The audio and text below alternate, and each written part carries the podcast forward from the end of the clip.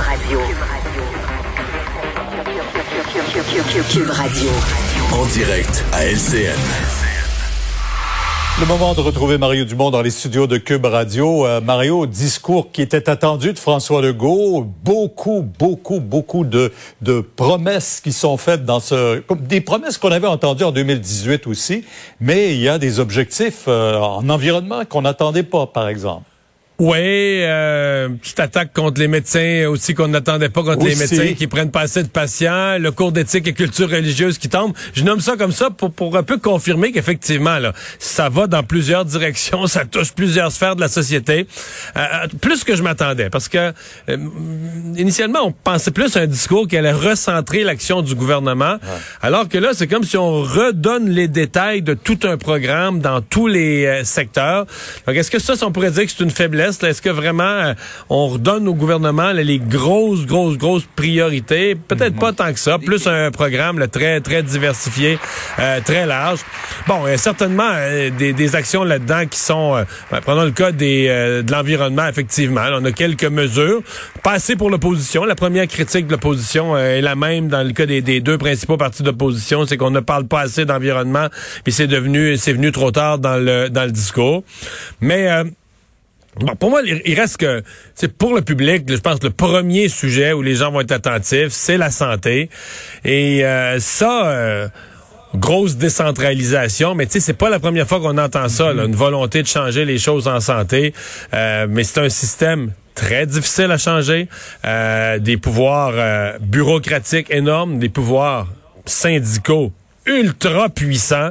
Euh, tous ceux qui ont, tu sais, je veux dire, euh, pas tous les ministres de la santé se sont fait bouffer par le ah. système de, de, par le système. Incroyable. Et d'ailleurs, aujourd'hui, ça arrive au moment où on apprend le décès euh, de Jean Rochon. On se souvient de la réforme Rochon qui avait voulu implanter, changer la, des façons de faire en santé. Mais ça, ça fait 26 ans, Mario. Et le système de santé, le système de santé était déjà en crise à l'époque. Monsieur Rochon, mais d'ailleurs, euh, c'est peut-être une leçon dans ça, parce que Monsieur Rochon, un homme que j'ai beaucoup respecté. Euh, euh, ces réformes, on voit mieux. À l'époque, elles étaient très critiquées. Les gens ont été trop, très durs avec lui, là, ça m'inclut. Mais euh, quand on les regarde 25 ans après, ces réformes, on se dit, ouais, dans le fond, le virage ambulatoire, les chirurgies d'un jour, s'il avait pas fait ça à l'époque, euh, notre système serait encore bien pire aujourd'hui. on pense que là, tout est engorgé, mais ça sera encore bien pire aujourd'hui. Donc, quelqu'un que dont l'action, disons, ça, euh, on, voit mieux le, sens de son action bien après. Mais là, le gouvernement, ouais, revenons au gouvernement actuel. Oui, oui, oui. Lui, il se donne un grand chantier là, de réforme de la santé, euh, décentralisation. Bon, c'est un beau mot là, dans le discours. Personne n'est contre ça à première vue. Mais ça, pour moi, je reste avec bien des questions, je reste sceptique là, de qu'est-ce qu'on va pouvoir accomplir. J'ai hâte de voir aussi. Mais, Mario, le problème numéro un, en santé comme dans tous les autres secteurs, c'est la pénurie de main-d'œuvre. Ouais. On n'a pas beaucoup de solutions encore, là, sinon dire euh, on va accélérer les formations. Euh. Faut mieux, faut recruter, faut s'occuper mieux. De là-dessus, il y a déjà des, des, initiatives qui étaient en cours avant le discours d'aujourd'hui. Monsieur Legault a redit notre but, c'est d'enlever le temps supplémentaire obligatoire, donc de prendre soin euh, des ressources humaines qu'on a. Maintenant, il y a cette pointe au docteur, là, cette pointe au médecin omnipraticien. Hmm. que je moi j'avais pas vu venir et là j'ai très hâte de voir quelle va être la réaction des, des médecins omnipraticiens faut comprendre, Pierre, que le, la prise en charge, tout le monde veut avoir son médecin de famille, la prise en charge des patients par les médecins de famille, ça progressait depuis les libéraux de Philippe Couillard, ça progressait à l'arrivée de la CAQ. Et euh, là, avec la pandémie, bon, il y a peut-être des raisons, mais ça a arrêté de progresser. Même, je pense qu'on est reparti dans la mauvaise direction. Euh, des médecins prennent leur retraite, prennent leur retraite, laissent des patients pas de médecins. Et euh, je pense que M. Legault euh, est pas du tout satisfait. Là. Et les discussions euh, tournent à vide un peu. Et dans son discours, sincèrement, c'est pas loin des menaces. Là. Il a dit notre premier choix comme gouvernement, c'est toujours d'arriver par entente à nos résultats.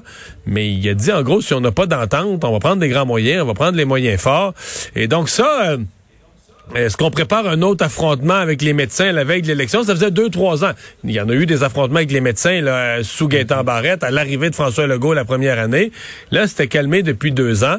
Mais est-ce qu'on se prépare à de nouveaux affrontements avec les médecins? Ça, c'est un sujet qui, qui était pas dans le paysage, qui était pas dans le firmament euh, jusqu'à jusqu'à ce matin, et là qui vient d'apparaître. J'ai bien hâte de voir comment les médecins les praticiens vont vont réagir à ça. Est-ce qu'ils vont y voir une menace ou est-ce qu'au contraire ils vont se montrer prêts à collaborer pour prendre en charge plus de, de patients, pour que plus de patients aient un médecin de famille?